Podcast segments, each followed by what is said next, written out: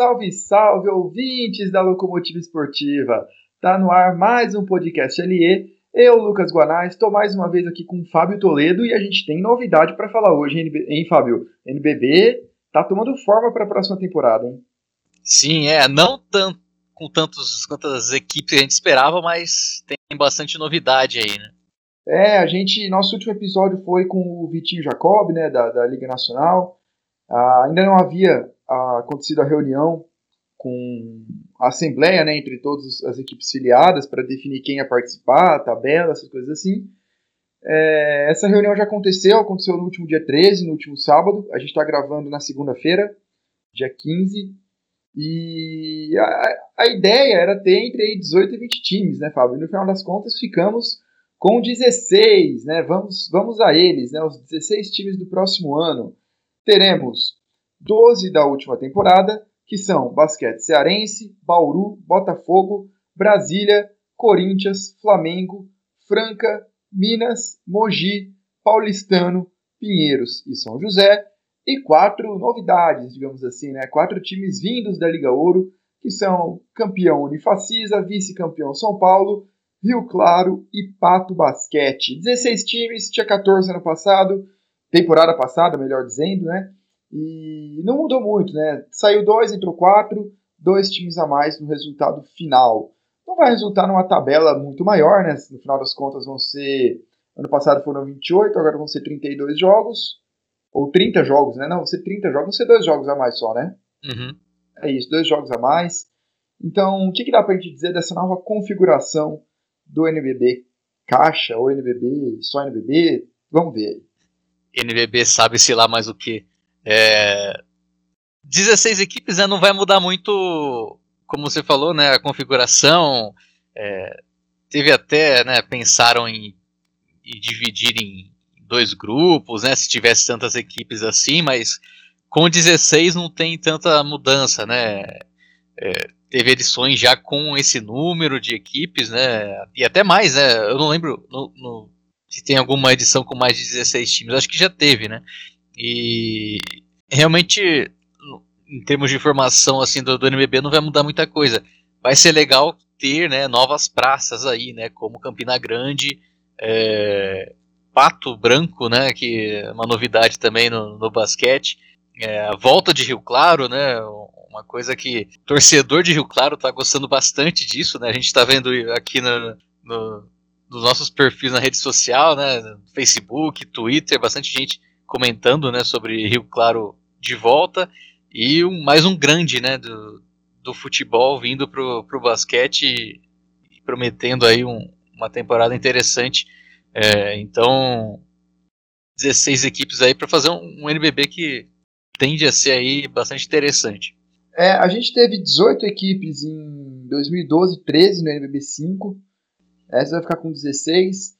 É, a gente, o campeonato perdeu um estado, né? Ano passado a gente tinha cinco estados. O campeonato perdeu Santa Catarina, não vai ter representante de Santa Catarina, mas por outro lado ganhou outros dois, né? Então de cinco estados somos para seis. Perdeu Santa Catarina, mas ganhou a Paraíba de maneira inédita, né? Primeira vez que a Paraíba vai estar no NBB. E Paraná está de volta aí com o Pato Basquete, né? Ano passado não tínhamos o Paraná. Então eles dois se juntaram a Ceará, Minas é, Rio de Janeiro, São Paulo e o Distrito Federal como Brasília. E é legal isso, né? Um pouco mais espalhado. Se fosse 20 equipes, teríamos talvez ainda Santa Catarina, mais um time de, do Paraná, mais um do Rio de Janeiro. Acho que não aumentaria muito o número de. E mais é. um Distrito Federal. Talvez aumentaria o Joinville, né? Só, mas é, os outros times são de estados já participantes, né? Que seriam é, o... Cerrado, Campo Mourão, Vasco e Joinville, né? É, teria seria uma situação hipotética meio improvável também, né? O Caxias, caso ele tivesse condições, né? Aí teria o Rio Grande do Sul também. Ah, sim, sim. Até o Macaé cogitou-se lá atrás um pouquinho. Mas aí é Rio de Janeiro, já existe. Já, sim, já existe. é, bom, mas enfim. Teremos aí então dois jogos a mais. E dá pra, dá pra encaixar sem problemas, né, Fábio? Vamos lembrar que a última temporada a gente teve aquela, aquele aperto antes do final do primeiro turno. né, para definir as vagas do Super 8. E quando virou janeiro, tivemos jogos muito espaçados entre, entre uma rodada e outra, tal, é, muitas semanas com várias janelas nos, nos dias, sem jogos. E esse ano a gente não vai ter ainda as eliminatórias da, do Mundial também, né, porque o Mundial vai ser disputado mês que vem, então não vai ter eliminatórias tão já. Vai, é. ter, vai ter mais espaço para manejar a janela, né? Apesar da, das competições internacionais mudarem um pouco o sistema, mas vai ter espaço para a gente manejar um pouco essa. A gente não, né? A liga. Uhum. Manejar um pouco essa, essa tabela aí, dar uma equilibrada melhor. E tem também, né, essa questão da mudança do Super 8, né, que vai ser disputado no início do ano de 2020. Então, vai terminar a primeira primeiro turno, tem até dezembro, né, para terminar. Até sabe-se lá, até perto do Natal, mais ou menos ali, né, para terminar o, o, primeiro turno do NBB. Coisa que na, na edição passada a liga é, fez de tudo para não encostar muito no, no Super 8, né, o, o fim do primeiro turno. E isso, isso é, encavalou, cavalou, encavalou, é que o primeiro turno do NBB na temporada passada. É, o, o Super 8 foi. A, a Copa Super 8, ou o Super 8, né? Foi um sucesso, todo mundo gostou. Mas houve uma reclamação, até onde a gente sabe, aí, por parte dos próprios atletas, em termos aí de, de dos jogos na reta final do ano. Isso é uma coisa meio cultural brasileira, né? Vai, vai ser um pouco difícil pegar isso, né? De, de, treinar, viajar, jogar durante as festas de final de ano, né? É, é cultural um pouco. Não que ah, o jogador não quer trabalhar, não é isso. É que a gente não tem como. As nossas férias de verão são durante né, os feriados de final de ano. Os feriados de final de ano são durante nossas férias de verão, melhor dizendo. É a mesma coisa do que pedir para os atletas da NBA jogarem durante, ou para os próprios atletas aqui, jogarem competições nacionais, né, não as de seleções, durante o mês de final do mês de junho e o mês de julho sabe? É um pouco complicado. Nós temos, apesar do, do NBB não parar no final do ano, só nas festas, é, é cultural essa reunião familiar, essa mini férias, né? Ali entre Natal e Ano Novo. Então vai, vai haver essa mudança também. Não foi descartada ainda a possibilidade de colocar jogos da, da, da temporada regular nesse, nesses dias, né? Assim como foi nos, nos outros anos, tivemos alguns clássicos regionais, né? tivemos jogos em Caxias também. É, eu acho que quanto menos fazer os times viajarem nessa, nessa época, até melhor, né? Mas vamos ver como é que a liga vai lidar com isso nesse ano, porque a tabela não foi divulgada, né? Foi divulgado que o campeonato vai começar dia 12 de outubro, né, que seria feriado, mas vai cair no final de semana. 12 de outubro é um sábado, certo? E mas a tabela, né, o qual jogo vai dar o pontapé inicial, vai subir a bola no próximo NBB ainda não foi divulgado. Tradicionalmente, é, o jogo acontece entre os últimos finalistas na casa do vice-campeão. Então, seguindo esse critério, seria Flamengo, Franca e Flamengo no Pedrocão. É isso. Seria Franca e Flamengo isso. no Pedrocão. Mas não foi nada confirmado ainda. A tabela vai ser divulgada em agosto só. Então a gente vai ficar na expectativa aí de ver qual, qual vai ser o jogo que vai lançar o próximo campeonato. É, até lá tem é, o, o, Franca representando né, o Brasil na, na pré-temporada da NBA, vai ter é, torneio interligas né, de, de basquete entre equipes do Brasil com equipes da Liga Argentina. É, então tem muito basquete. Tem, tem os estaduais, claro, né? Tirando o Paulista aí, é muito complicado de falar de outros estaduais, mas tem os estaduais também antes do, do NBB. É, vamos. Os estaduais, né? Tem o Paulista que é muito forte, tem, vai ter 14, 13, 14 equipes. Mas o Carioca, apesar da saída do Vasco, pode ter o Minas, junto do Flamengo do Botafogo e acho que do Niterói. E pode ter também o Pato Basquete, né? Foi cogitado isso, a informação não é nossa, certo? É... Me engano é do Enéas Lima, eu preciso confirmar isso, mas acho que é. E que o Pato Basquete pode acabar entrando no estadual do, do estadual carioca, né? Aí, aí vai virar pato basquete, né? Isso, é, por aí. O, Mina, o Minas vai usar a estrutura do Macaé, uhum. né? E, e o Pato está estudando essa entrada aí. Eu acho interessante, certo? Quanto, quanto melhor, quanto mais campeonatos assim, esses times disputarem, maior vai ser o nível do NBB. E vamos falar, antes de a gente partir um pouco para os compromissos internacionais, Fábio, Uhum. tem dois pontos que a gente tem que falar aqui do NBB ainda e as 16 equipes. O primeiro, obviamente, são os dois times que não vão participar, né, que é o Joinville e o Vasco. E depois foi reacendida aquela polêmica com a Associação dos Atletas Profissionais né, em relação ao número de estrangeiros. Vamos começar então pelas equipes que não vão disputar esse NBB, principalmente o Joinville e o Vasco. O Joinville, a notícia do Joinville saiu no começo de julho, né, acho que se não foi o Lucas Rocha que deu a notícia, que o Joinville não iria disputar. Foi uma zona o Joinville, né, problemas administrativos, financeiros. Houve um texto no Bala na Sexta de alguém de dentro do Joinville que falou um pouco como era a situação, a organização, a logística. E realmente estava bem complicado, né? Quem comprou os direitos do Joinville foi o São Paulo. São Paulo comprou a franquia do Joinville e vai disputar no lugar dele. É complicado, né? Joinville é uma praça tão tradicional, é uma cidade rica, né? Pô, tem tanta tão atrativa a cidade, né? Tão importante na região sul do Brasil. E, já consegue... tinha e já tinha perdido a equipe, né? Anterior, aí essa aí já era uma outra associação, né? Que essa aí era Amigos do Basquete de Joinville, né? Que era a associação que, que comandava esse Joinville. Teve problemas para montar um, o elenco na, na, última temporada já, né? E mais, mais uma vez aí, depois de um, de um desempenho fraco, né? No, no último NBB, não, não teve forças aí para manter.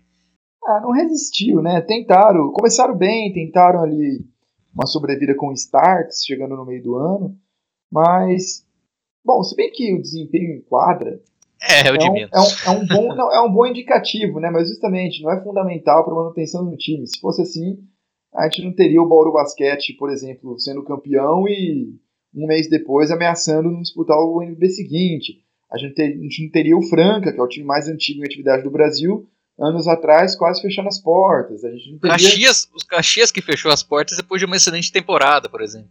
Caxias, o Palmeiras também ia bem. Então, assim, realmente não, não, não, é, não é fundamental assim, o bom desempenho em quadra, apesar de ser um bom indicativo. Antes, ah, antes, antes de, de você ir pro, pro Vasco, é, tem, no, no, Sul ainda teve ainda o Campo Mourão que tinha uh, meio que né, falando que, que eles iam participar, iam tentar é, buscar condições financeiras para participar do NBB. É, acredito que tinha até ainda a franquia né, para disputar o NBB. Ainda tem. Ainda tem, né? E... Ainda tem, porque o time pode se licenciar por dois anos. Uhum. E aí o Campo Mourão se licenciou de um, disputou a Liga Ouro, né? Ele, ele se rebaixou, né? E disputou a Liga Ouro. Ia disputar o próximo NBB, mas não conseguiu apresentar, não conseguiu se organizar a tempo. E tem a franquia certa para o próximo ano, vai poder disputar. Então, até uma curiosidade: não haverá rebaixamento no próximo NBB. Isso já foi definido desde já. Né? Na Assembleia foi definido que não haverá rebaixamento. Então, as 16 equipes que participarão do, do NBB 12 vão poder disputar do 13. Aí já tem o Campo Mourão que vai poder disputar o NBB 13 também. E vai ter o campeão do Campeonato Brasileiro da CBB que vai poder pleitear uma vaga. Então, vamos voltar ao, ao mantra. Podemos ter 18 equipes é. no NBB 13. Mas esse assunto para outra para outra para outro ano, vai. A gente comenta, ano... a gente comenta em junho do ano que vem. Em julho, junho, julho do ano que vem a gente comenta. É, não sei também se o Campo Mourão vai disputar, o que, que ele vai disputar esse ano, ou se não vai disputar nada, só vai tentar juntar dinheiro aí, isso não ficou claro ainda. Mas fato é que o Campo Mourão pode e provavelmente vai disputar o NBB 13. Eu falei do rebaixamento, dessa vez, coincidentemente, as duas equipes que deixaram o campeonato são as duas últimas, né? O Joinville uhum. foi em penúltimo e o Vasco ficou em último. O Vasco foi uma reviravolta impressionante, eu diria até, né? Assim, não, não impressionante, eu não fiquei tão surpreso. em termos mas, de Vasco, não é impressionante. Em termos de Vasco, não é impressionante, mas foi muito em cima da hora. Então, isso é. sim foi impressionante. Mostra um amadorismo tremendo né, da, da diretoria vascaína. Né? Tinha verba pro, pro, pro time de basquete, mas decidiu não gastar com o time de basquete, decidiu gastar com a categoria de base do futebol. Então, é, assim terminou né, a, mais uma passagem do Vasco no basquete profissional, e basquete adulto. Sim, o Vasco, o vice-presidente de quadra de salão, né, que é quem cuida do basquete, e dos demais esportes de quadra aí do Vasco, é, pediu demissão depois disso, porque ele falou, ah, meu, uhum. ah, vão a merda, né? Vão, vão mandar o meu patrocínio para a categoria de base do futebol. Ele pediu demissão e o Vasco nem participou da Assembleia, certo? É, isso foi, a Assembleia foi, aconteceu no sábado, na hora do almoço, e essa decisão foi tomada na sexta-noite. Nesse ponto pegou todo mundo de surpresa. O Vasco nem foi participar da Assembleia e já não disputará. Não ficou claro se o Vasco ainda tem franquia, se vai ser a mesma situação do Campo Mourão. Aparentemente ele não vendeu a franquia para ninguém. Então não se sabe ainda se o Vasco vai poder voltar. Fica aí no ar. A gente vai tentar apurar e trazer essa informação para vocês o mais rápido possível. Fiquem atentos nas nossas redes sociais aí que a gente avisa. Mas por enquanto, enquanto a gente grava, não temos essa informação. Aí, aí, é, aí é questão de opinião mesmo minha, né? Se é pro Vasco voltar do jeito que ele voltou, melhor nem, nem voltar, né? Porque todas as coisas erradas que, que, que o Vasco fez né, nessa passagem que teve no NBB foi bizarro, né? Devendo para jogador, é, inflacionando o mercado com dinheiro que nem tinha. E acho que isso, isso mostra quão ultrapassada foi né, a diretoria do Vasco na época presidida pelo Eurico Miranda, né? Depois com a nova, nova, não tão nova direção aí e mostra, né, que o Vasco está numa situação complicada ainda, né? não só no, no, futebol, mas também toda a administração do clube.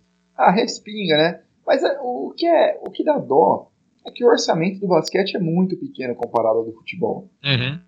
Sabe? Dava para manter, obviamente, quando eu digo dava para manter é de um jeito profissional, tá? Não nessa zona. Sim. Mas não é, não é complicado para um time de futebol, você não precisa nem mandar embora jogador do futebol, sabe? Não rouba orçamento, cara. Não é, é uma parte muito ínfima. Ó, esse ano as garantias financeiras que os times tinham que apresentar, o mínimo, era de, era, um, era de 1 milhão e 800. Cara, era muito pouco comparado ao orçamento do futebol. Uhum. Então. E falta... você levando, você pensando que o Vasco, como outras, outros clubes de futebol, né, o Botafogo, Corinthians, Flamengo, São Paulo, todos esses aí tiveram condições né, de, de apresentar esse orçamento. O Vasco não teve. Isso, alguns utilizando, começando né, um pouco com verba de futebol, mas uma verba, uma verba muito pequena, outros com um projeto muito mais maduro, né, e aí eu estou falando do Flamengo, que já consegue se sustentar com as próprias pernas. E também é, tem uma, um time olímpico muito forte, e se precisar de um aporte do futebol ainda, eu não duvido que aconteça. Mas é aquela história da cultura, né? Ainda tem muita resistência a ter um time de basquete, né? Não, porque o nosso clube é de futebol, uhum. blá, blá, blá, blá, blá. Aquele pensamento bem retrógrado e bem burro, porque é muito mais barato, dava uma baita visibilidade, sabe? Nesse ponto, é, nesse ponto eu lamento. O campeonato perde, a, os torcedores perdem, a cidade perde, o estado perde, todo mundo perde nesse sentido. Em termos de mídia, em termos de visibilidade e tudo mais. Pelas pessoas que, que dirigem, né, que, que coordenam isso, que fazem o projeto, fizeram o projeto ser a zona que foi, eu não lamento nada, eu acho que foi tarde, tá? Mas, mas por, por esse outro lado eu lamento sim, e se voltar, que volte de uma maneira mais profissional e não nessa zona que foi agora.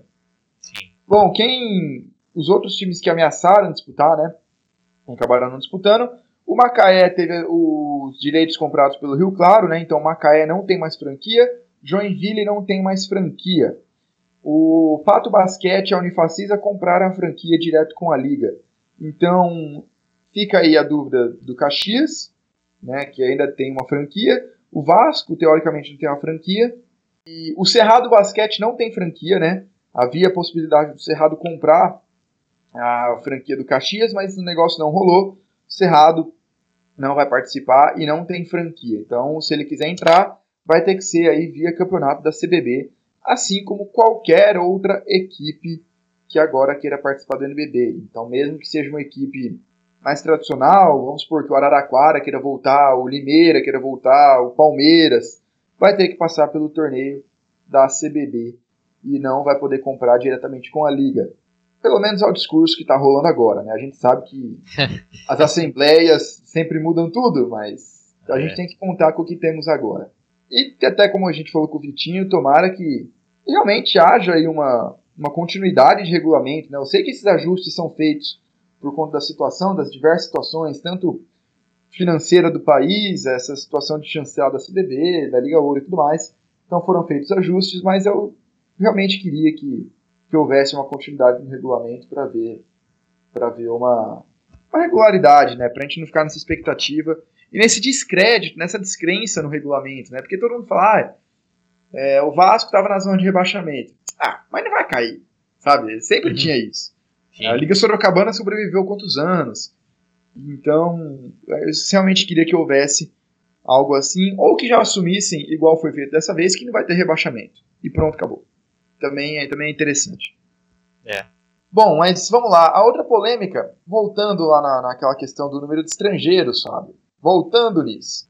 É, quando, Acho que é, é, é, a quarta edição do podcast que a gente vai falar disso. A gente fala disso, é. Voltando lá na, na, na divulgação dos 16 times, a, a, gente, né, a Locomotiva, divulgou nas redes sociais, antes até da Liga, a gente foi o primeiro veículo a dar quais eram os 16 times, nas nossas redes sociais. Algumas horas depois, a Liga divulgou. E depois do anúncio oficial da Liga, a associação, a APB, né, a Associação dos Atletas Profissionais de Basquete, é, divulgou mais uma nota repudiando a, o aumento do número de estrangeiros, porque quando houve a divulgação do, do aumento de estrangeiros, do limite de estrangeiros para 4, um dos argumentos era que o NBB teria de 18 a 20 times e que o mercado nacional não teria todos esses jogadores para completar esses elencos. E que com 16 times, ah, como se tivessem traído a associação, esse tipo de coisa assim, os jogadores brasileiros, porque aumentaram mesmo, aumentaram o limite mesmo sem o aumento do número de times, Fábio. Qual a sua opinião a respeito? Procede, não procede? A gente já discutiu várias vezes isso aqui. Uhum. Só passar por cima isso, passar rápido aí nesse, nesse quesito. É, com 18 a 19, 18 a 20 times, é, não teria condições né, de, de ter atletas suficientes, aí, com qualidade suficiente no Brasil para suprir né, a necessidade desses 18, 20, 20, 20, 18 a 20 equipes. Com 16, continua também faltando qualidade aqui nos atletas brasileiros para suprir a necessidade. É, isso é uma questão de formação de atletas que vai muito além do, do basquete adulto, né? Que vai de de CBB, que vai é, um pouco, bem pouco até, da Liga Nacional de Basquete, com, que faz até sua parte com a, com a Liga de Desenvolvimento, mas isso é uma questão lá da base. Né? Não, não dá para fazer um campeonato de qualidade, como é o, o que a Liga Nacional quer fazer com o NBB, com a, os atletas com o nível técnico que tem aqui do Brasil, né? Dos atletas brasileiros. Infelizmente é isso. Não tem é, como fazer diferente, assim. E, e até mesmo, né, como a gente já falou em outras edições, o nível de o número de estrangeiros aqui no Brasil é até menor do que em outros países, né? Então, é, ainda havia uma margem é, para aumentar e eu acho que ainda se faz necessário, mesmo com 16 equipes. É, justamente. Né? A gente mencionou até no último podcast aquele relatório que a Federação Internacional, a FIBA, divulga todos os anos, né, o Brasil tinha acho que 16% dos jogadores estrangeiros apenas. Isso não é um número muito abaixo da, das principais ligas do mundo, exceção da NBA, né, das principais ligas do mundo FIBA, que vão de 30%, às vezes até 60%, 70%. É, a gente tinha 16%, então não procede, vai, vamos, vamos falar a verdade. Hoje a gente tem aí o Bauru, a gente tem o Franca, o Flamengo, o Botafogo, e só por enquanto, né, que já fechou time. Isso porque o Bauru ainda busca mais um estrangeiro, o Botafogo ainda busca mais um ala, e temos Minas que deve vir com, aí, com três ou quatro estrangeiros, o Mogi que não tem nenhum ainda, e todas as outras equipes que ainda não, não fecharam, a Unifacista também, e todas uhum. as outras equipes que ainda não fecharam elenco. Cearense, Brasil. Cearense. E nenhum desses times tem no mercado algum jogador nacional que pode fazer a diferença. Que é, putz, esse cara vai mudar meu time de patamar com exceção do Léo Mendo. Só tem o Léo Mendo. E a gente vai ver isso posteriormente nessa edição aí dos convocados para a Copa do Mundo. Sim. Só foi um adendo. Só um adendo. Não, só tem o Léo Mendel. E o Léo Mendel ainda por N motivos, né? Porque ele estava esperando a Europa, depois teve aquela tragédia familiar, né, da morte do pai dele, ele acabou ficando um pouco, mas o Lamendo tem mercado onde ele quiser no Brasil. Então, só tem ele, só tem ele. De resto, o time que quiser subir de patamar ainda vai ter que ir atrás de estrangeiro. Outro ponto, não temos muitos estrangeiros no Brasil ainda. Uhum. Confirmados, temos 23. 23 estrangeiros. Né? A gente não vai passar de 50, provavelmente. Ah, seria um bom número? É um bom número, mas a gente não vai passar de 50. Sabe, temos aí mais um para chegar no Bauru, mais dois para chegar no Pato, ou mais um para chegar no Pato, eu acho. Tem o Ocor em Rio Claro, ainda que provavelmente vai chegar, o Ronaldo Ramon no Pato. O Minas vai vir com uns três. Basquete Cearense sempre vem, Brasília provavelmente vem. Não sei onde facisa. Só, velho, acabou. Sabe, não tem mais. Botafogo, se pegar, pega mais um. Flamengo não vai pegar agora. Franca não vai pegar agora. O São então, Paulo pegou quem já estava aqui também. O São Paulo pegou quem já estava. Talvez o Mogi possa surgir alguma coisa no mercado sul-americano, ou aqueles americanos da NCAA, uhum. é, que jogam, Summer, League. Jogam Summer League. E tem vários outros camps também, né? Não só a Summer League. Sim. Mas é isso aí, cara. Não vai ter muito assim também. Então, eu acho que não procede. Apesar de eu ver de uma maneira natural, eu também não, não sei se eu acharia correto a associação é, simplesmente aplaudir isso. Eu acho Sim, até natural uma. uma... É, até, é até bom ver a associação se movimentando, é, pelo menos para alguma é. coisa. É até natural, o cara não puxa a sardinha para o seu lado, mas eu acho que tem alguns jogadores aí que estão indignados além da conta, sabe? Não vou citar nomes, que é desnecessário agora, mas todo mundo sabe. Só ver as redes sociais aí. Eu, eu realmente não entendo muito os motivos. Eu não, não, não, não consigo compreender, sabe? Foi mostrado por A mais B que não vai fazer grande diferença assim, o aumento de estrangeiros, vai aproximar o Brasil das principais ligas do mundo e não vai tirar espaço do brasileiro nenhum. Sim, vai é. dar oportunidades aqui. Vai ter Eu oportunidade para atleta aqui também.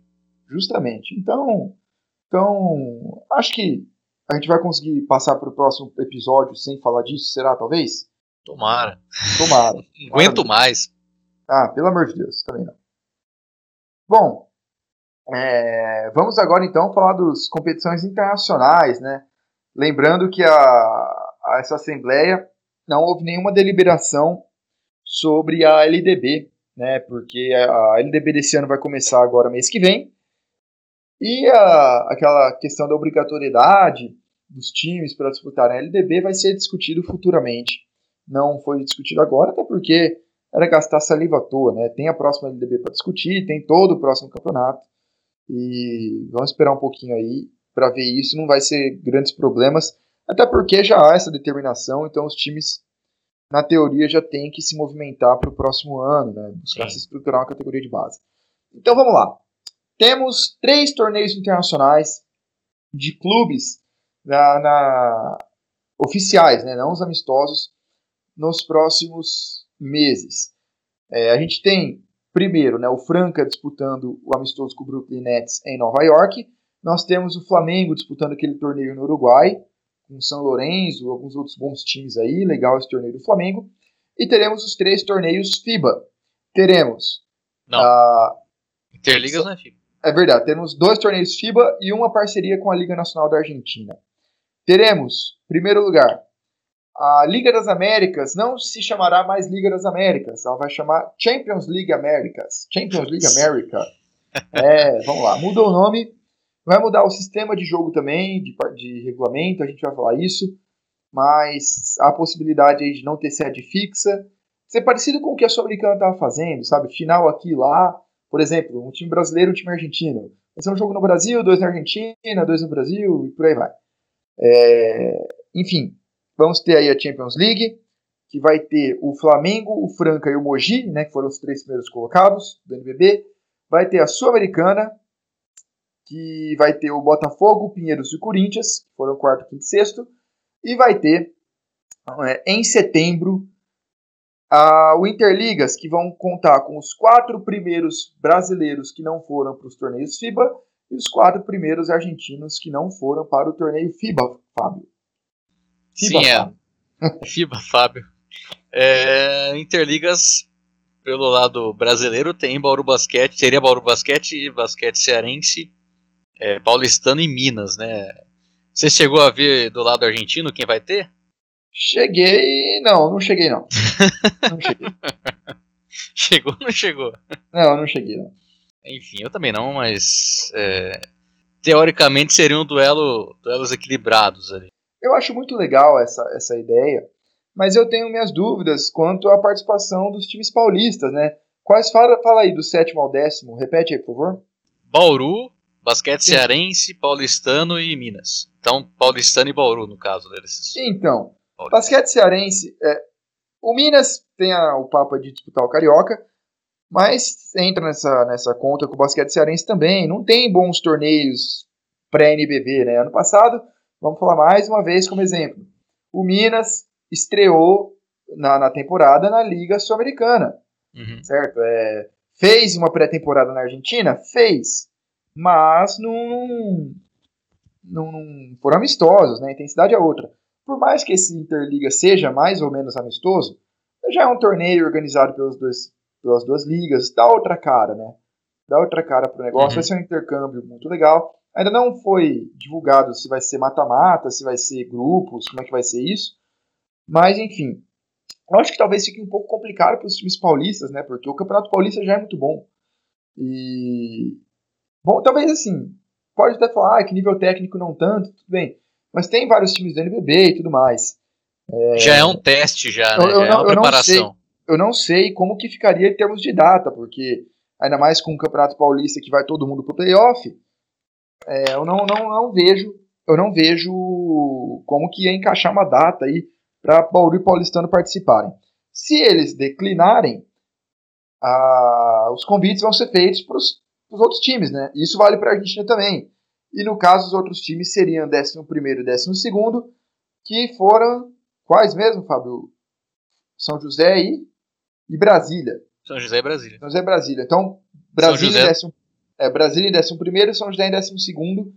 Né, se houverem desistências, é, essas equipes aí vão, vão sendo chamadas para participar do torneio. Aí, se não der, se o São José desistir, não vai ter mais né, no, do NBB, porque aí o. Ah, não sei se vão chamar. O Vasco não vai estar tá mais, né? Joinville também. Ah, não sei se vão chamar o Unifacisa, São Paulo, isso eu já não sei.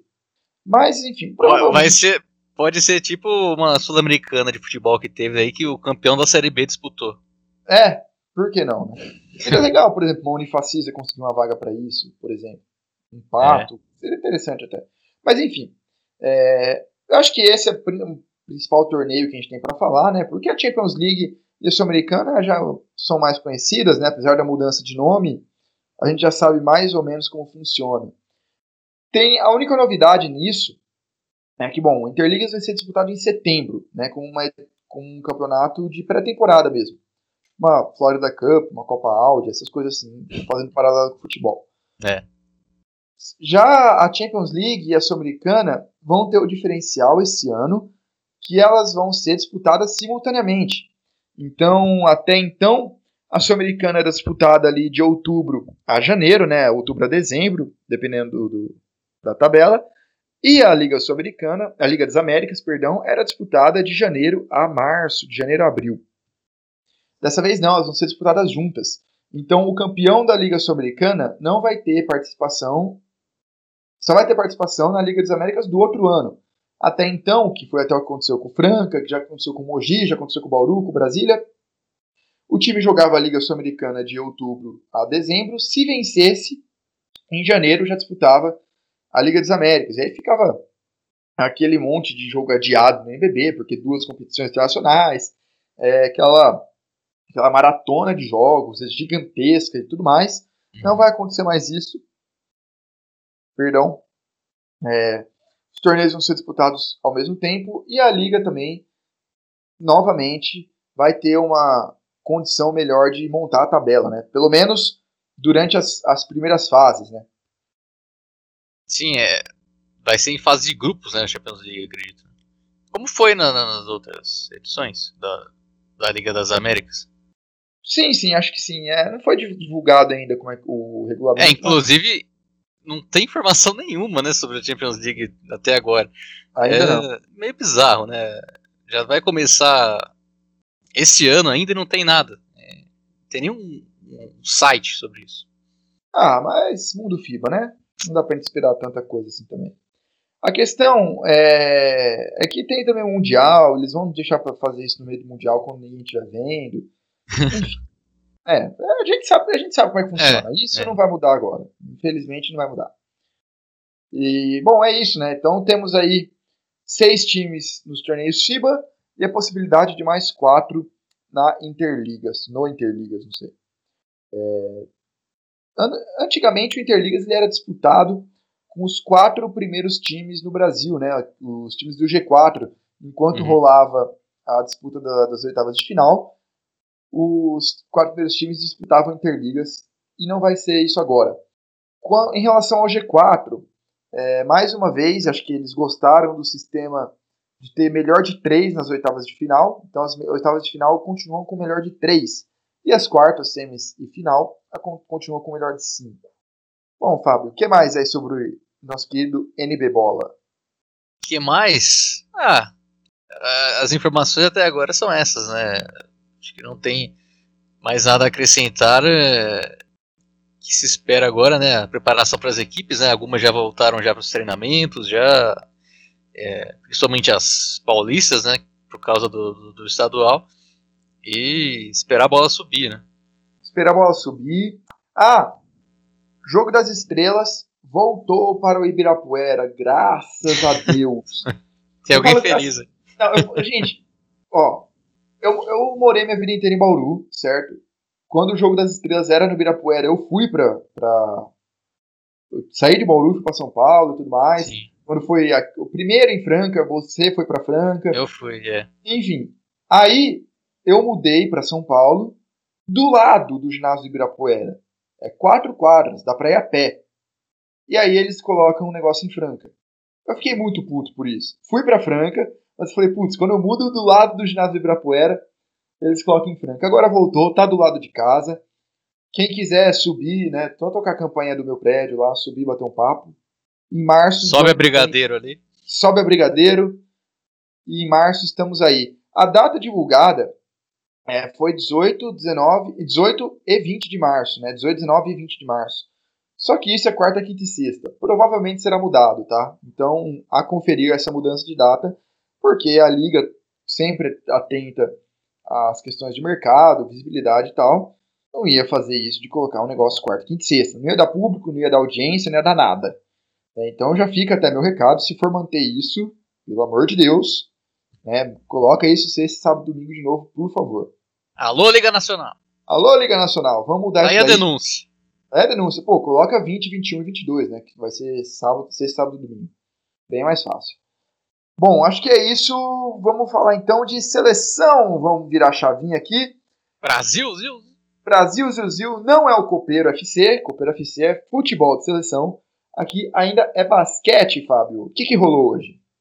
Rolou é, convocatória para Copa do Mundo. Copa do Mundo de basquete. E o professor Petrovic é, convocou os. É, é uma pré-convocação ainda, né? Alguns atletas serão cortados ainda né, dessa lista dos atletas que estariam. É, que estão, que vão para a Copa do Mundo na China. É, armadores: Marcelinho Huertas, Iago e Rafa Luz. Alas tem Leandrinho, Alex Garcia, Didi Marquinhos, Bruno Caboclo, Jonathan Luz e Vitor Benite. E os pivôs, Anderson Varejão, Augusto Lima, Cristiano Felício, Lucas Dias e Rafael Hetzheimer. É isso aí, são 15 nomes, né? Desses 15 vão 12. Bom, vamos lá. O Mundial vai ser entre 31 de agosto e 15 de setembro. A convocação saiu hoje, certo? É. Os convocados vão se apresentar semana que vem, daqui 10 dias, dia 25, em Goiás, né? Que tá sendo, a preparação da seleção está sempre sendo lá. É, eles vão ficar lá é, entre 26 de julho e 7 de agosto.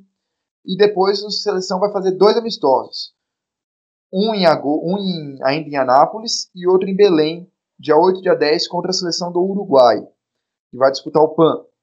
Depois, depois desses dois amistosos, vai, vai, vamos ver os três cortes, né? A seleção vai cair para 12 integrantes e vão para a França. Vão ficar lá, acho que quatro dias na França. E de lá, aí sim, vão para a China, lá para o dia 18, 19 de agosto. Vão para a China, ficar uns 10 dias treinando lá antes de começar de verdade. Bom, Fábio, a convocação é, é o melhor que a gente tem, mas o melhor que a gente tem é meio pouco. Né? Eu acho que é meio isso. É, vale lembrar aí que é, a principal ausência é do Raulzinho, mas o Raulzinho tá machucado. Tá? Uhum. Então é por isso que o Raulzinho não vai. Tá com problema, acho que no tornozelo, salvo engano. E é por isso, isso. que o Raulzinho não vai. De resto, o que, que dava para fazer? Bom, pelas convocatórias do Petrovic, seria basicamente isso mesmo, né? Um ou outro nome ficou de fora, né, que teve participações nas eliminatórias, como o Scott Machado, o Léo Mendel, o Jimmy, é, o próprio JP, né? Que Mineiro. fez uma boa. O Mineiro também, é, o JP que, que fez um bom NBB, poderia até ser uma opção aí de pivôs. É, mas. Fez um bom NBB, o cara foi MVP do NBB. E fez um bom NBB. É, o Petrovic não foi melhor que o Varejão, pelo menos, né? Pelo que a gente tá vendo é. aí. Mas é, chama atenção que foram convocados apenas três armadores, né? Voltando um pouco nas convocatórias aí, tipo, de, das Olimpíadas, a, da, do Mundial, sempre eram convocados quatro armadores. Às vezes um era cortado, né? Posteriormente, mas aí já foram três armadores escolhidos. Então, possivelmente o Marcelinho, o Iago e o Rafa Luz já estariam na, nesse número final aí para a Copa do Mundo. Né? É, até porque quem poderia fazer essa, essa posição também é o Leandrinho, mas o Leandrinho foi classificado como ala. Uhum. É, devia colocar o Leandrinho como armador, né? O Leandrinho joga na, do, na 1 e na 2, e ele leva a bola muitas vezes, né? Fez isso no Minas, vai continuar fazendo no Minas. É, às vezes ele até conta com isso um pouco também, né? Sim. É, é, a gente poderia reclamar alguma coisa, né? Como a gente reclamou, inclusive, né, nas convocatórias do Petrovic durante aí a preparatória aí para durante as eliminatórias, né? Para convocar alguns atletas que não foram, como foi o caso do, do GG, né? Que já tem aí umas duas boas temporadas no NBB que nunca é chamado para a seleção. É, mas é, pelos nomes que foram trabalhados aí, é, o Petrovic fez a, uma convocatória justa. É, assim, o GG não, não a nível mundial, claro que não, mas a partir do momento que o Petrovic chamou o Fulvio para uma rodada das eliminatórias, né, abre precedente para chamar outros armadores que estão aí em melhores condições físicas, né, estão em outro momento de carreira do que o hum. Fulvio estava. Mas, enfim, vão ter três cortes aí. Eu imagino que esses cortes vão ficar, talvez, aí pelo Jonathan Luz é, e dois pivôs. Yeah. É, acredito que, na verdade, vai ficar com o Lucas Dias e Hetzheimer e Augusto Lima de, é, disputam a outra vaga, certo? JB Batista não deve ter ido porque já tem o Felício Varejão, que não vão, não vão deixar sair da convocação dele mesmo e provavelmente serão confirmados e não, não haverá. Não, não, aí realmente eu concordo que não há espaço para três pivôs que não abrem, que não chutam, apesar Sim, de eles é. ter começado a chutar tal, mas é, realmente ia ficar muito complicado. Apesar nesse ponto, eu acho que eu prefiro o JP Batista pelo momento. O Varejão tem um, um, teto maior do que o JP Batista, mas pelo que foi apresentado no último ano, eu preferi o JP, mas está de bom tamanho. Nesse teto, ponto é de bom tamanho. Teto certo. você fala nome, né, no caso. Oi? Nome, não, no caso, né? Não, não, não, não. Os dois no auge, o Varejão foi superior, eu acho. Sim, fez é. o nome. Agora fez ele tá jogando com o nome. Na seleção. Sim, sim. Não, não, não discordo. Mas, bom, e tem o Feliz também. O Feliz a gente sabe de toda a qualidade dele e tudo mais. Mas uma coisa que eu queria chamar a atenção, realmente, a gente está numa entre-safra muito complicada. Nossa entre safra está muito difícil. Porque nós temos aí, olha só, Huertas, 36 anos. Leandrinho, 36 anos. Alex, 39 anos. Marquinhos, 35 anos.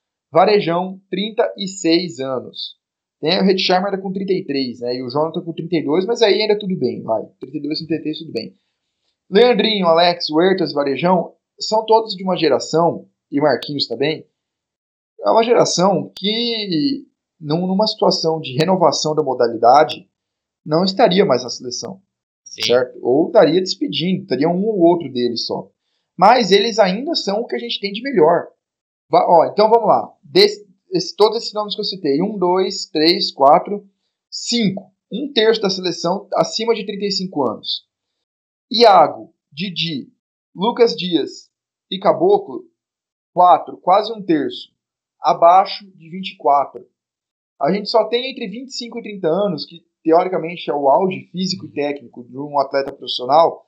A gente só tem Rafa Luz, a gente só tem é, Benite, Felício, Augusto Lima. Só.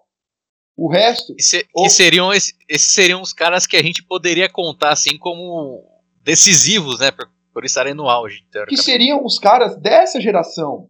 Era para os caras dessa idade estar tá lá. Assim, Sim. eu não estou defendendo que tinha que ser convocado eles, tá? Eu estou tendo convocando, eu estou defendendo que o nosso melhor basquete devia estar tá com os caras dessa idade. Devia estar tá com esses convocados, devia estar com o Léo Mendel, devia estar com. que mais? Com o próprio GG, devia estar, sabe, todos os atletas da cidade, de uma geração que não vingou. Faverani, sabe? Uhum. Geração que não foi para frente. Então, como uma geração, é, eu digo isso como geração, né? Não nomes individuais temos bons nomes, né? Felício, da NBA e tal, Augusto Lima, deu certo, Rafa Luz também, mas é, falando de geração, não funcionou. Então, ele, olha só a situação do Petrovic. Ele tem uma geração atual fraca, com pouquíssimos nomes, uma geração extremamente antiga, extremamente envelhecida, mas que ainda tem que ser convocada em peso, porque é o que a gente tem de melhor. E, enquanto isso, jovens com pouca ou nenhuma experiência internacional, que tem que ser chamado para ser desenvolvido no meio do Mundial. Gente, Mundial não é para você desenvolver jogador. Você desenvolve eliminatórias, você desenvolve em outros torneios. Né? E ele está tendo que desenvolver jogador em Mundial. Sabe? Essa é situação do, da, geracional do basquete brasileiro. Então, o meu recado, no final das contas, é: claro que vamos torcer, né? Até, a meu ver, o grupo do Brasil dá para passar de fase, né? É, Grécia, Montenegro e Nova Zelândia, além do Brasil, passam dois, né? Dá para passar de fase. Até porque a tá, a Grécia tem a Tetocumpo, e o irmão dele, Matendo Kumpus e outros jogadores também de, de que estão indo muito bem na Europa. É, a Nova Zelândia não vai ter o Adams, o Steve, o Steve Adams do pivô do, do, do Oklahoma City Thunder, que não vai. É. Já falou que não vai, que seria o principal nome. Tem alguns outros bons nomes, né? Tem o Webster, o armador, que já participou da NBA há um bom tempo. Mas aí, no geral, ainda acho que está abaixo da seleção brasileira, assim como a seleção de Montenegro. Né? É, a seleção de Montenegro, talvez das seleções da ex-Yugoslávia, talvez seja uma das piores, né, junto com Bósnia e Kosovo. Kosovo nem sei se tem seleção de basquete ainda, porque está muito novo o país. Mas dá para destacar, ele é, ele é, Croácia, é Sérvia, certo? Não, não tem. Montenegro é uma boa seleção, mas não, não se compara com as outras seleções da antiga Yugoslávia. Eu acho que dá para o Brasil passar, né? A expectativa é ficar em segundo ganhando desses dois e perdendo da Grécia, na minha opinião. Sim. E aí na segunda fase vai depender do cruzamento, mas já fica muito mais complicado, porque vão vir dois vencedores de outros grupos, e aí, enfim. Mas a situação do Brasil é essa. A gente tem que. Vamos torcer, obviamente, né? Claro. É... Uma despedida digna para esses atletas mais, mais velhos, né? Como Leandrinho, Alex, que não vão disputar outro Mundial. E torcer aí para que nomes como Iago, Bruno Caboclo, Didi tenham uma, um bom desenvolvimento, né? E que se juntem para as próximas competições com Gabriel Jaú, se juntem ao Pedro Nunes, né, amador que está no Flamengo, se juntem a, quem sabe, Lucas Bebê, se juntem a todos esses jogadores aí da mesma faixa etária, entre 19 e 23 anos, que podem formar a nossa próxima geração e que tem tudo para ser melhor que essa. Até é. porque essa geração, eu acho até possível a gente dizer que ela não existiu. Né? Pulou, porque... né? Quê? Pulou a geração. Pulou, porque teve que esticar a antiga e antecipar a próxima. Né? Essa geração aí, de quem tem 28, 30 anos, que seria quem nasceu aí por volta de 1986, 1988, 89, não rolou. Não, perdão, perdão. De 89 a 92, né? É, eu Isso. fiz pra trás. Eu fiz pra trás. Né? De 89 a 92 meio que deu uma pulada, né? Tiveram que esticar a anterior e antecipar a próxima. Antecipe o futuro, já diria o paulistano. É, alguns nomes como Guideodato, Lucas Mariano, né, que a gente esperava uma, um desenvolvimento maior, né, desses atletas que, que te, teoricamente, né, teriam essa, essa vaga aí agora para esse Mundial 2019 que não chegaram nem perto né, desses dois que eu citei. Pois é. Bom, dos nomes de fora, Léo Mendel, eu acho que, pelo que ele apresentou na, nas eliminatórias, não cabe a convocação dele, foi Sim. amplamente testado. Uhum. Ó, e olha que a gente elogiou o Léo Mendel. Pra mim, o Léo Mendel foi o terceiro melhor jogador do, do último NBB. Sim. Certo? Ficou atrás somente do, do JP e do David Jackson. Acho que você compartilha essa opinião. Sim. Mas não funcionou a nível internacional, certo? O é, Scott Machado é um que poderia ter entrado no lugar do Rafa Luz, mas eu acho que meio que tanto fez, tanto faz nesse ponto. Uhum. É, no, no caso do Léo Mendel, tem certa diferença que a gente comentava com o JP, né? Porque o Léo Mendel fez uma excelente temporada no NBB e do Paulistano não foi lá essas coisas, mas a dele sim, individualmente foi muito boa. É, mas ele teve oportunidades na seleção a rodo. Só nessa, acredito que só nessa reta final aí das convocatórias que, inclusive, o Petrovic teve que chamar o Alex. Né? E o JP teve poucas oportunidades na seleção, seria um, um homem ainda a ser trabalhado. Mas essa é a diferença né, do Léo Mendel pro JP. O Jimmy também teve, recebeu oportunidades né, na seleção. Sim, sim. Mas eu também não chamaria, mesmo se estivesse voando na seleção, acho que não cabe. Mas, se bem que se estivesse voando, caberia, claro. O, o Fischer, por conta da lesão, também perdeu espaço, né? É, o Fischer não pode ser muito testado, né? Poderia estar no lugar do Rafa Luz, tem qualidade para isso. Uhum. Né? E é mais um dessa geração, né? É. Mas, no caso, ele ainda seria convocado, né? Pelo menos foi convocado até quando estava sem, sem equipe. Sim, sim, sim. Mas assim, mas é um nome, né? É. é então. E o Fischer, infelizmente, aí sofreu com as lesões, vai voltar, né? Já aí no, no Campeonato Paulista vai disputar tudo, desde o começo com o Corinthians, tomara que continue saudável. Oh, é, uma, uma observação, uma observação que eu faço pro, pro Hetzheimer. A torcida de Franca reclamou bastante dele, né? Dele ficar a temporada inteira, né? Desse último NBB aí, praticamente de fora por conta de lesões, né? Da minha opinião, seria muito importante se ele, para ele, né, até como é, demonstrar aí algum, uma entrega, né, para a torcida de Franca, né, para ele meio que abdicar dessa convocatória para a seleção para se preparar fisicamente para a temporada que vem no Franca. Ah, para. Ah, eu faria isso. Deixa de disputar o Mundial, para, pelo amor de Deus. Ele vai disputar a vaga com o Augusto Lima, né? Eu acho que não cabe os dois. Né? Eu, até, eu até ia falar isso agora. Obviamente que ainda vai ter os treinamentos, vão ter os amistosos e tudo mais, mas quem você cortaria desses 15 aí? Olha, o Jonathan Luz. É... Cara, é bem complicado mesmo. São. Eu corto três, né?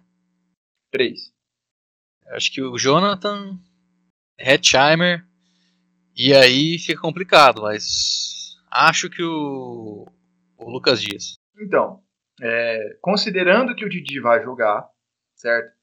É, se ele ficasse na NBA, eu, eu, imagino que pudesse ter algum problema, né? Dele, dele não ser liberado, ou dele, não querer ir. Mas, como ele vai para a Austrália, eu acho que não vai ter grandes problemas quanto a isso, então vamos considerar o Didi dentro dos 12, certo? Uhum. É, eu tiraria o Jonathan Luz, o Lucas Dias e a última vaga fica entre Augusto Lima e Richard, porque eles são parecidos, né? Eles são pivôs eles são bons embaixo, eles abrem para três e marcam muito mal do perímetro. Dá para resumir. Não, não, não, sem. Sem. Sem. Cornetagem. Sem cornetagem. sem cornetagem. É isso. É isso. Sabe? São muito bons embaixo, são ágeis embaixo, chutam muito bem de três e marcam mal do perímetro. É, é essa a questão dos dois. Não dá para ter os dois no mesmo time, que dirá para ter os dois em quadra ao mesmo tempo. É suicídio suicídio. Então, o Petrovic, imagino que saiba disso. E também não faria sentido ele cortar o Felício, não faria sentido ele cortar o Varejão. Eu acho que, que é isso. Lucas Dias não rendeu. internacionalmente, certo? Jonathan Luz, por mais que esteja presente em quase todas as convocações, tenha um bom trabalho defensivo, mas Leandrinho não vai sair, Alex não vai sair, Didi não vai Caboclo, sair. Caboclo, é. É uma, Caboclo. Uma, Caboclo é uma boa opção ali para 3 e 4. Caboclo não sai, Marquinhos não sai, Benite não sai, sobrou. Né? Vai sobrar para ele, provavelmente. E no, nos pivôs é isso aí, vão, vai cortar dois, eu imagino. Eu não, não acredito que ele vá cortar o Rafa Luz, né? porque o Huertas e Iago vão. Não acredito que ele vá cortar o Rafa Luz e apostar aí no Leandrinho como um possível terceiro armador. Eu acho meio besteira isso, meio loucura. Uhum. Então Aí você, acho. tem, você tem dois armadores de 36 anos, é complicado. É. E, e eu acho, então, que na- no cômputo geral temos aí nove vagas certas, né? Acho que nove vagas certas e Jonathan, Augusto, Lucas Dias e Hetzheimer brigando pelas outras três. Eu acho que é por aí. É. Eu acho que é essa, essa pegada aí da, da seleção. Não. Brigando por outras três, não. A gente tem 11 vagas certas e esses quatro brigando por uma. Falei errado. Isso, eu assinei embaixo. É, você assinou Mas- embaixo, você nem me corrigiu. São 11 vagas certas e esses quatro brigando pela última. Eu acho que é por aí. É, vai, vai cortar mais pivôs, né, no caso, né? Vai cortar Porque, mais pivôs. porque tem alas aqui de, que podem fazer funções ali de, de ala pivô, né? O Acabou. Marquinhos, se precisar, o Caboclo também, né? O Alex faz qualquer coisa. O Alec joga na 5. O Alex faz qualquer coisa. Então também. É, mas enfim, é isso aí. É isso aí. Tem o Marquinhos e o Caboclo que ajudam lá. Né? Bom, Fábio. Expectativa aí em relação à seleção. É, a expectativa é praticamente igual ao que você falou, né? Da, do- da primeira fase aí. O Brasil vai ter, vai ter um pouco mais de. pouco mais não, acredito que muito mais dificuldade para encarar a Grécia. É, já Montenegro e Nova Zelândia têm condições sim de, de disputar aí a vitória. É, é, Montenegro tá para ganhar mesmo, a Nova Zelândia a gente vai ter que ver um pouco aí. É, acredito que também não, não, vai ser, não vai ser tão difícil assim, né? Apesar que eles têm o Haka para fazer, mas Isso é muito legal. Isso é muito sim, legal. inclusive no basquete eles têm, né? Sim, Os caras dá mais medo ainda que eles são mais altos. Mas eu acho que é- é- essa vai ser aí a grande, grande dificuldade contra a Nova Zelândia. É, a Grécia vai ser a principal equipe do nosso grupo mesmo e vamos ver o chaveamento né, na próxima fase, que aí é que as coisas começam a, a encrespar e ficar difícil. É, é, só lembrando, né, que a segunda fase vai ser disputada é a mesma coisa da primeira, são quatro e passam dois, tá? Então por isso que vai ser complicado, porque vão ser quatro vencedores, né, dos seus grupos, quatro bem colocados em seus grupos, então vai ser complicado para o Brasil. Só um adendo em relação à Grécia, tá, gente? É, antes que falem aí, a gente Fala vai ter um crise na Grécia? Não, não, isso já Não. foi. Isso já foi. Foi em 2008 isso, Fábio. Depois da, da crise da, da bolha imobiliária americana. É, vamos lá. A gente vai fazer um podcast sobre o Mundial, a gente vai destrinchar as seleções, principalmente a seleção, as seleções do grupo do Brasil e quem porventura o Brasil cruzar. Mas falando sobre a Grécia, tá? Não é só pelo Yannis Antetokounmpo que a gente fala que a Grécia é a melhor seleção. Certo? A Grécia É pelo Tanazes Antetokounmpo e Costas Antetokounmpo também. não, não, não. A Grécia, não. Tem, tem outros bons jogadores, tá? Outros bons Lógico. que jogam não só na Grécia, como também em outros países da Europa. Certo? É, Mas principalmente na Grécia. mas principalmente na Grécia, que tem um bom campeonato. O Yannis, ele não vai ser o Yannis da NBA. Tá? Vai lembrar isso. É, eu duvido muito que num basquete FIBA, com um técnico europeu, ele vai levar a bola e enterrar na cabeça de todo mundo igual ele faz na NBA. Provavelmente quem vai levar a bola vai ser o armador classicão lá, certo? E o Yannis vai ser da ala. Entendeu? Vai ser um Yannis diferente. Vai ser um Yannis, talvez, que vai ter um pouco menos espaço para explorar o seu porte físico. É claro que vai ser explorado, é claro que a gente vai ver o Yannis dando bloco, enterrando na cabeça de uma galera, certo? Mas, assim, não vai ser o mesmo Yannis. Ele vai ser dominante mais na posição do que no jogo inteiro. Ele vai ser tão all-around igual ele, ele é na NBA. Acho que é esse o ponto que eu queria passar. Certo? Se, se bobear, ele, se bobear, ele enterra mesmo. eu acho que assim a, vai ser um time mais mais mais mundo FIBA, certo? Com as posições, as funções mais, mais bem definidas, e que em uma dessas posições a gente tem o MVP da NBA. É. A, ba a, base da Grécia é Panathinaikos e Olympiacos, então já tem são duas equipes aí que se dividem uh, com boa parte do elenco da Grécia para a Copa do Mundo. Isso. Então assim, tem eu já vi muita coisa no Twitter falando, ah, Yannis vai fazer 50 pontos por jogo. Não vai. Não vai. Vale lembrar, em 2000 e... A gente tá em 2019, acho que foi em 2009 ou 2007, quando o Dirk foi o Dirk foi MVP. Enfim, aconteceu a mesma situação. O Dirk foi MVP da NBA, logo em seguida ele jogou o Mundial pela Alemanha. Ele não fez, acho que ele fez 18 pontos de média. Ele estava no auge. O Yannis vai ser por aí, certo? Ele vai. Pode ter jogo que ele bata perto dos 30 pontos? Pode, claro. É, a gente tem pontuações dessa no mundo FIBA. Mas não vai ser o Yannis, aquele Yannis NBA. Vai ser o, ele vai estar em outra função, gente. É isso que eu quero dizer. Não é por isso que vai ser fácil de parar, não é por isso que é só marcar zona e que vai parar, igual o Petrovic falou. É o MVP da NBA. Mas é, vai ser um estilo de jogo diferente do que, do que a gente está acostumado a ver, muito provavelmente. Certo? certo? É nesse ponto que eu queria chegar. Alguma última consideração, então, Fábio? Bom, acho que é isso, né? É, a, a, seleção de Monte, Montenegro eh, foi a única que não, não fez a convocatória até agora, né, das equipes.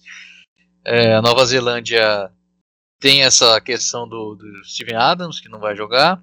Tem mais algum outro jogador? Que... Tem, não, até tem, mas não, é nada. Não do mesmo nível. Uhum. É, então fica realmente nessa questão aí com relação à disputa contra a Grécia, que vai ser bastante complicada. Isso aí. Bom, a gente vai fazer ainda, né? Vamos falar um podcast especial sobre o Mundial. Lembrando que o Brasil não vai disputar o PAN, né? Então, por exemplo, a Argentina vai disputar o PAN, vai servir como preparatório para a Olimpíada e tudo mais. A gente não, porque a gente não classificou. Então, é, pois é, não rolamos pro PAN e vamos pro Mundial. Mas para você ver, né, como o vácuo de geração no Brasil, o que, que ele causa. É, bom, galera, a gente se despede por aqui. Até a próxima semana, né? Vamos ver aí se a gente vai falar já do Paulista ou se vai ficar pra, pra ainda para mais perto. Vamos ver o que a gente vai fazer. A gente já está preparando conteúdo para o próximo NBB. Fiquem ligados aí nas nossas redes sociais, nas próximas semanas, que vai vir coisa legal aí. Uhum. Acompanhem o Mercadão do NBB. A gente acabou de soltar. Acabou não, né? Acabou agora porque a gente está gravando na segunda. Mas a gente soltou ontem, se você está ouvindo isso aqui na terça uma, uma, página né, com todos os jogadores que ainda estão livres no mercado, né, que pode fazer parte do seu time no NBB. Se você está ouvindo isso aqui pelo YouTube, se inscreve no canal e deixa o seu like, seu comentário, espalhe para os amigos. E é isso, né, Fábio? Campeonatos voltando, aí. vá ao ginásio, compareça. É muito mais barato do que outros esportes, do que o futebol, e é muito legal. Compareça ao ginásio. Bom, galera, é isso aí então. Até a próxima, muito obrigado. Falou!